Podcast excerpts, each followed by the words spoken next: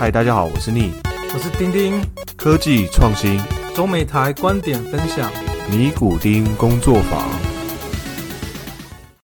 Hello，大家欢迎大家回来 Knitting Workshop 尼古丁工作坊，我是主持人丁丁。我是主持人 Neo，欢迎大家回来。好，哎，你有你知道最近我看到一个算是统计资料，目前 Global Startup 的 Ranking 第一名的人，并不在美国，也不在中国大陆。哦，这么奇特吗？我以为大部分的创业团队可能就是美国跟中国出来的。对，应该是说不同的创业团队，或是说不同的 ranking，它会有不同的 standard、不同的标准嘛。那我看到这个 ranking 其实是在讲说，不是以目前的估值为单一标准，它会以目前的估值，然后成长的速度，还有你最近一轮轮跟轮之间估值的成长，还有你目前客户的数量，然后客户保留在你使用的这个不论是产品或是 APP 粘着度，去做各式各样的分析，然后去做一个整体的排名。最终这个排名第一名在澳洲，这家公司叫做 Canva。哦，这么奇特啊！听起来这个指标就是用了很多，它可能就是加了很多未来潜力的一些指标 index 在里面，然后再做这个排名。我觉得就是一个新创公司在澳洲的确是蛮少见的。而且这个排名里面有个很特别的一点是，它会依照你目前拿到多少房顶，创造多少价值来做排加入这个统计的数量。举例来讲，好，你可能拿了一个 million，但是你已经创造出五个 billion 的估值，跟你拿了五个 million，跟创造出五个 billion 的估值，这个拿到的分数是不一样的。OK，所以可能它有一部分的评分也是在于你虽然拿到了多少钱，但是你能创造的估值又是多少钱，他把这个也计算进来。因为有的公司是虽然它的估值不高，但是它可以创造的利率其实是很高的，对吧？对，没错。嗯，那你知道我们的那个 Podcast 的封面是用什么做的吗？我不知道哎，当初不是你做的吗？对啊，当初是我用的，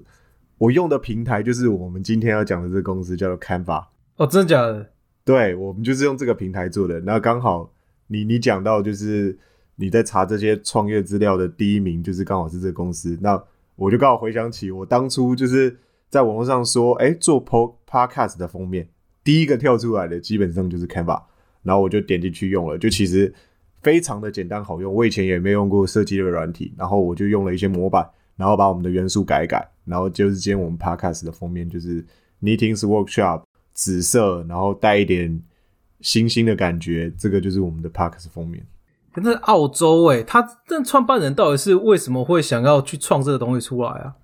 嗯，对，那我先来说一下创办人背景与他创业的初衷好了。她是一个女生，然后她是她叫做 Melan Perkins。那他一九八八年在澳洲的一个城市叫 Perth 长大的。他为什么会启蒙他去？产生 Canva 这个产品，其实跟他在大学的时候的体验是有关的，因为他大学读的是 University of the West Australia，他读的是大众传播系。因为你知道，大众传播系不只是你的口条要很好，而且譬如说你要做一些行销类的文宣，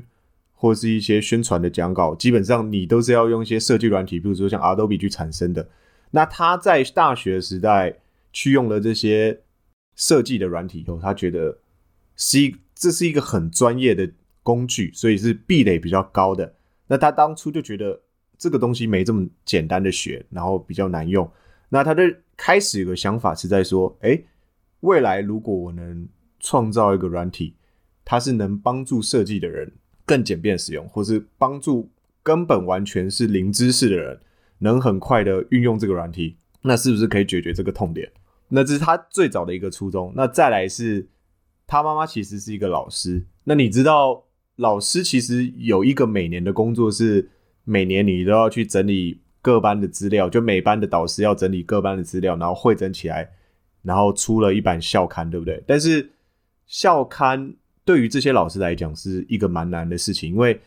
他们只是教书，但是校刊是一个比较像是偏是必须你要有美术概念啊，你要有设计概念啊，然后把东西统整在一起啊，但这些老师其实并不会。所以你知道这些老师是用什么平台去设计这个校刊的吗？PPT 吗？那个时代可能 PPT 还没那么盛行，但是那时候他们居然是用 Word 去设计校刊的。哦，好吧，比我想象的好。我刚才在想说，不是 PPT，难道是小画家吗？小画家就更难了。那他们其实就是每班的老师用 Word 把自己班上学生的照片啊，然后文章收集起来以后，然后寄到一个同整人的 email 里面。那这个同整的 email 再把这些全部结合成一篇，然后去做校正，然后再把它打印出来，对不对？那他就想说，诶，那这是或许是一个很好的点子，就是那是不是我可以去设计一个云端共享平台设计平台？就譬如说。我很多老师可以同时在一个网络上的界面上去编辑这个校刊，那我这样不用，到时候就不用再把它重新组合起来，然后我也可以及时去更改。我同时间也提供很多设计的模板，就是老师可以选择你想要设校刊的形式是怎么样，直接套用进来。那我再把图片加进来，再把文章加进来，那这就是一个很完整的校刊了。他就开始萌生这个想法，然后他就开始去做，所以他就开始做了这个东西，然后。它不只是一个网络的平台设计，然后它基本上还包含了什么服务？就是印刷跟寄送。所以他当初的这个商业的模式是在于，他完全提供给使用者是设计免费，就是这个平台你来使用，你不需要收，我是不需要收钱的。模板你也可以随便用，但是问题是，当你要印刷，然后还有譬如说寄送的时候，我就要收钱。这时候他就把这个想法实现出来，所以二零零八年的时候，Fusion Book 它的这个产品叫做 Fusion Book，就是一个线上的校刊编辑平台。慢慢的就有开始很多的学校在用，学校在用，然后他们就开始慢慢的营业。我必须说，他的想法其实走得很前面，因为在二零零八年的时候，他就有一个网络共享、共同创建的一个共同设计的概念。我觉得是是这个想法是走得非常前面的，因为。大部分人通常可能都只注意到 Canva 只是一个设计范例平台，但是他没有注意到，其实 Canva 也是一个云端共享设计平台，就是它还加了云端共同设计的这个概念在。对，尤其是我觉得云端这个东西兴起大概是二零一二到二零一五年之间，甚至真正很夯，变成非常大量的公司，因为这个可能上市上柜或募到资金。是在疫情发生前后才开始的，所以我觉得他当初就有这个想法是非常有远见的。就是其实你共同创作这件事情是可以帮很多创作者省掉很多麻烦的。而且就像我们工作中其实最常的，比如说我们今天有一个 point point 要 present 给别人，好了，可能不是我一个人做，可能是我三四个 team member 一起做。那你在云端一起共同创作的时候，其实你就看得到别人改什么，然后你也可以马上有任何的 feedback，就是可以马上。下一些 comment，然后让大家一起来做这东西，那你就不用说哦，三四个人要每天聚在一起一两个小时做，哎，我这该怎么做？然后再慢慢慢慢写，慢慢写，不只是节省大家时间，然后而且其实效率其实是更高的。讲真的，我觉得分开做最大问题还不是在那边等别人的东西过来，而是即使你跟大家讲说我的版面要用怎么样，我的字体要用怎么样，你很有可能大家集合的时候还是不一样，然后你根本不了解说到底是哪边出问题。结果有可能说哦，我这我是用 Office 三六五，另外一个是用 Office 二零一六，另外是用 Office 二零二零，可能出来结果就不一样。就这其实效率很差，而且要花很多时间。所以我觉得他这想法对于就是共同创作来讲，这个云端真的是一个蛮有帮助的事情。所有的大公司应该都要用这个平台，因为很多老板都很喜欢看报告，他根本不不会去问说 detail 是什么，但他就喜欢看报告。但你其实有另外选择啊，就 Google Slides 啊，Google Slides 也是线上共同的平台啊。我不知道你们有没有用啊，但我们都是用 Google Slides 啊。Google Slides 不错啦，但是刚刚听你这样讲，似乎 Canva 这个东西除了用一般的报告之外，它能够增加不同的、更多元化的东西进来。对，它模板更多嘛，因为它本身就是一个设计平台，所以它有更多的模板跟美术的东西 relay 在这边，而不是就是只是一个工具而已，对不对？那其实这个 Fusion Book 上线以后，其实它其实就有盈利了。那那他为什么后来会改变想法去做 Canva 这东西？其实是一个转折点，就是他二零零九年的时候去听了一个戏骨的一个投资人叫 Bill，他听完以后就对他的这个产品呃想要做更多的改变。这时候其实他们的团队里还没有完全很有精通技术的一个合伙人在里面。那经由 Bill 蔡的介绍，其实他介绍两位就是。前 Google 的出来的员工，那一个叫做 Cameron Adams，一个叫做 Dave Herden，他们两个是 Google 出来的员工，然后就一起加入了 Perkins，然后作为 Co-founder，所以那在于技术的方面，他们等于也是完善了一个更好的团队，就是把团队的所有不足的地方都补齐了。那我觉得中间其实蛮有趣的一点就是。那时候，Perkins 在为了募资的时候，Bill 蔡就跟他讲说：“哎，你知道在夏威夷的时候，他们每年的每个时间哪一个时间段，我们都会就是去做开 serving，就是风筝冲浪这个活动。当初 Perkins 就为了要去见投资人，然后为了跟投资人有一些共同话题，所以他就去学了冲浪，然后去参加了这个聚会。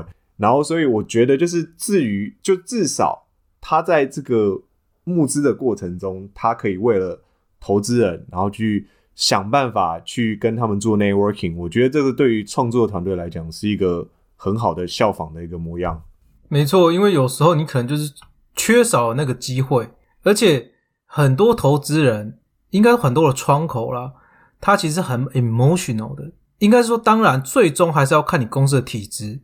不过一开始他其实要不要听你讲的东西，都是依照他的心情而定。可能他今天心情好，他就愿意把你的东西 pass 到他们的内部去给大家看。他今天心情不好，他就不会做这件事情。所以一开始这个事情去 get 更多的 connection，去 get 更多的 attention 是非常重要的事情。对，偶尔有时候就是你就是差了那一点点的临门之步，就是别人给你一个机会开了一个门，你或许就有机会成功。所以我觉得就是不管是所有的创业团队，或是你想要做什么事。我觉得你一定要把握那一个可以有交集的机会，然后去争取它。那再来就是我们来讲讲它，那它主要现在的商业模式是怎样的商业模式？其实它就是一个大家都知道，像订阅付费模式，就是会员制的。它分为三个版本，第一个就是普通免费版，那第二个是专业版，第三个就企业版。那普通免费版就是我们现在一般人都可以用的，你你其实不用付钱，它就有两万二十五万多个的免费范本。然后还有一百多种设计类型啊，那譬如说你要在 IG 贴文啊，我我之前 IG 贴文的时候，我也用过他们模板去做，像做 Andrew 的那一集的时候，大家有空可以去我们 IG 看一下。然后譬如说简报啊，就像 PPT 一样，但它给你提供了很多范例。然后譬如说你要写一些信函啊，它也可以帮你有一些比较有设计感的。然后它也有数十万张的免费照片跟图片，随便你用。那你也可以就是邀请你的。你的 team member 啊，你的成员一起在线上跟你共同就是编辑这个创作，那他也可以及时创作啊，然后也可以评论啊，就是譬如说，你可以请哎 A，你可以帮我看一下这边写的对不对？哎 B，你帮我把这些资料补足上去，它其实都是可以在同一个平面上完成的。那它有五 GB 的云储存空间，那这个是免费版哦，还没有到收钱的地步，所以没有用过的人其实可以去真的可以试试看。那专业版一年是。一一九点九九美金，那相当于就是每个月九点九九。那它除了免费版所拥有的东西以外，它加了一个东西叫做，你可以在上面有个叫品牌工具组，就是譬如说很多人，就是让你说你可能是创作者，你也有自己，譬如说你设计的字型啊，然后你设计一些商标啊，那你可以把这些东西上传上去，变成一个自己的模组。它包含也包含一些优化的动作，譬如说你可以一键式啊，就是按一下以后，它可以自动调整尺寸啊。那它还有更多的四十二万多种免费的设计新范本啊，然后又多了七万五千多张的图片啊、影像啊这些让你使用。那它也可以就是把你已经做的东西储存为范本，那你就是可以用这个范本 platform 去直接去延伸就好了。跟免费版不一样，免费版只有五 GB，那它这边有一百 GB 的储存空间，那它也可以把就是社交媒体的内容排成多到七个平台。那就是让你一次可以在很多媒体上可以发布，这是专业版。企业版是每个月每个人三十块，那它多了什么东西呢？刚刚我们说到专业版只有一个的品牌工具组，就上传自己的字型啊标志，但是企业版有无限个，就是你可以上传，同时你可以从上传很多个 project，然后同时去做这些东西。那它也可以就是对于每个你邀请的 P member 有做一些权限设置，比如说 A 只能做这些事情，B 只 B 只能做这些事情或上传某些东西，就是每它可以去控制每一个共同编辑者的权限。那再来，它相较于就是免费版的五 GB，专业版的一百 GB 的云端空间，它是无限储存空间的，而且保证单一登录。那它有二十小时的企业级的资源。所以它主要的收费方式就是会员每个月定费，那它有一个现金流，那这是一个蛮常见的一个蛮常见的付费模式。对，而且这边再补充一件事情，就是因为既然它主打的是一个设计跟共享的平台，甚至你也可以有自己的品牌工具组，那这个时候就会想到说，那我们能不能够把我的设计的成果或者品牌工具组 share 给别人，或是给别人买来买，这是可以的。也就是说，其实即使你是专业版的使用者，你本身在上面并不是所有的范本 template 都可以直接使用，有一些还是需要借由购买才能够去使用。我觉得这是创造另外一个等于是创作者另外一个获利的管道了。我觉得这相当不错。对，就是你在创作的同时，其实你也可以就是版权来讲，你可以售出给其他使用者，那等于是其他也是使用者要付费。就我觉得这是一个在创作的过程中，两个也可以互利共生嘛。觉得你也可以赚其他钱，然后把你的模板 share 出来。我觉得，我觉得这是一个很好的商业模式。那再来，我们再来讲讲它的最新的融资情形。那它最新一轮的融资是一轮，领头的是红杉中国 （Blackbird Fund Felicis，。它一轮总共募了六千万美金。那它现在目前的估值是六十亿美金。那我们来比较一下，他在上一轮第一轮的时候，其实是二零一九年，那他那时候的估值才三十二亿美金而已，所以基本上他在一年的时间内，他的估值其实基本上翻了一倍。而且这里面有个非常有趣的东西，就是它本身听你这样讲，其实它本身的估值高的夸张诶，原因是因为假设它的一轮是拿六千万，就六十个 million 好了，我猜它全部也大概只有拿大概三百个 million 上下，可是。它目前的估值已经到六个 billion 了，不知道目前为止我们介绍的所有的公司里面，他们的估值都没有这个高。我我觉得是因为它的商业模式就是简单粗暴，就是订阅，所以它每个月都有现金流，然后它有这么多用户在，所以我觉得这是一个很可观的数字啊。你找不到一个商业模式是 我的靠订阅，我就有这么多用户，有这么多现金流的，所以我相信投资者看到这个数据，其实应该都还还是蛮有信心的。它主要这次融资的用途，它它其实有三个目的。第一个就是他希望能在 aus 设立办事处，就是你也知道它是澳洲公司，但是它在美国没有据点，所以他希望在 Austin 能成立一个据点。那其实也是拓展美国事务，然后还有可能美国可以有一些创作者在这边。那再来是他的这个钱也有可能用来，第二个是用来收购其他企业，因为基本上他已经一轮了嘛。其实我觉得距离 IPO 可能也不是很远了啦。他如果在他的目标地上有看到，譬如说其他比较小的竞争者，或是他有不足东西，其实他可以利用收购的方式来补足他们企业不足的地方，或是应该更好的地方。第三个用途其实，呃，就是因为这是疫情，疫情嘛，你可能就是还有其他更多花费，或是帮员工储存的必要的现金流。那譬如说出了什么事的话，就不会说突然你的现金流就断了。就是我们刚才讲的说它是付费者模式，那应该很多人就很好奇说，哎，你这个。有什么了不起？就是为什么估值可以高那么高，拿到那么钱？但是我必须 share 一个数据来讲，就大家就大概应该会知道，它在 Pro 级的订阅用户有一百五十万。那丁丁，你知道它在企业级的用户订阅用户有多少吗？理论上应该比一百五十万低啊，我猜他五十到一百吧。但我看到这个数字的时候，我觉得很夸张。它企业级用户有三千万个用户哈，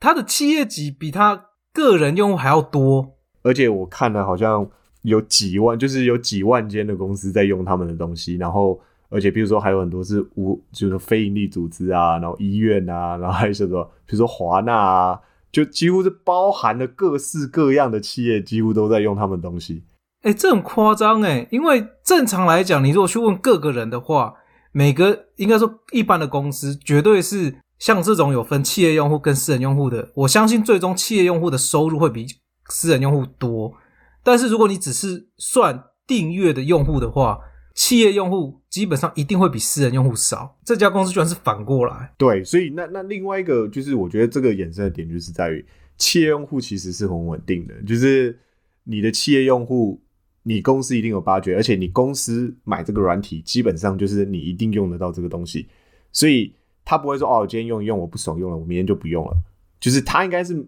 会有每年会有一定的八卷，然后比较稳定，所以那我觉得，当你投资人看到你的企业级用户就是这么多的时候，应该就会觉得说，哦，那那你的现金收入来源应该是很稳定的，就是不会担心说啊，你个人用户可能现在用用，然后明天就不用了等等的。所以我觉得它之所以为什么估值那么高，其实我觉得跟它的用户使用人次其实数据来讲，真的是还蛮漂亮的。好，那我们再来讲讲，就是它的增长最快的板块在哪一块，以及它未来可能竞争对手是什么。我们刚才也有讨论了很多吧，就是我们譬如说我们在做 Point Point 的时候，我们其实大家都会在线上共同编辑，这个需求是很高的。那其实他们现在增长最快的是这一块，就是 Present 模板。那我觉得它比传统的 Point Point 和 Google Slide 强的地方，就是它本身就一个设计平台，设计者使用平台，所以它有很多原创者不同的模板提供给大家使用，所以你有很多的选择。那再加上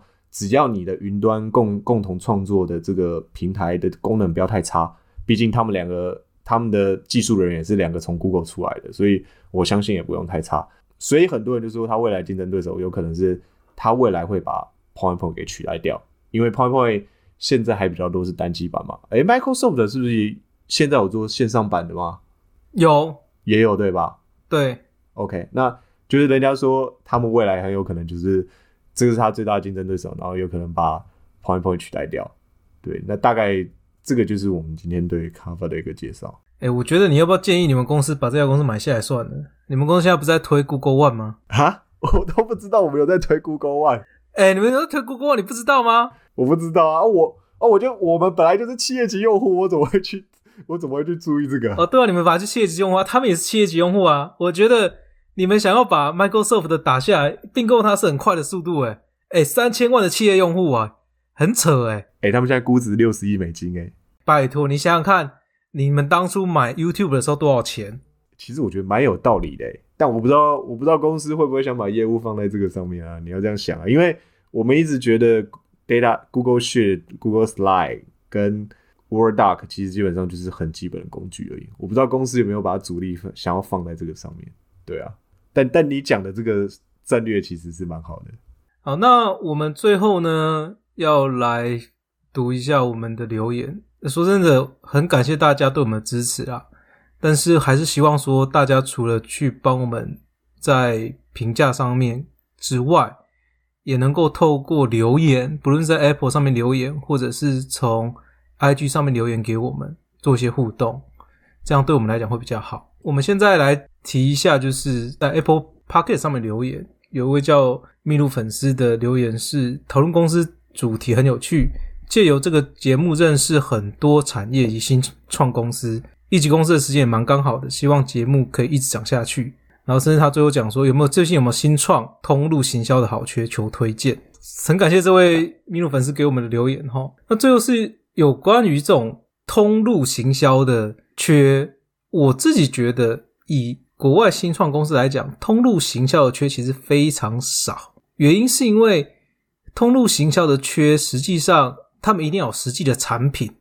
才会直接上架，但是台湾的市场又相对小，所以说通常他要进台湾有所谓的这种通力通路行销的缺的时候，已经蛮大了，甚至准备 IPO 了。但是我们可以介绍一些行销的缺啦，在未来。那我们也讨论过，未来我们可能不会仅限于是所谓的 hardware 相关，我们可能会，例如说有些公司想要扩展台湾的业务，行销也会推荐。那如果说大家觉得也想要听一些 software 的话，那也可以，我们也可以谈这样子。只是我们是觉得很多公司在谈 software 啦，所以我们会尽量避开啦。那这就是我们这周的分享。然后我也就是大家如果有任何就是想要需设计的需求，其实也可以去 Cover 试试看，就其实真的还蛮好用，而且蛮简单上手，模板也很多。那这是我们今天介绍的自己，谢谢，拜拜。拜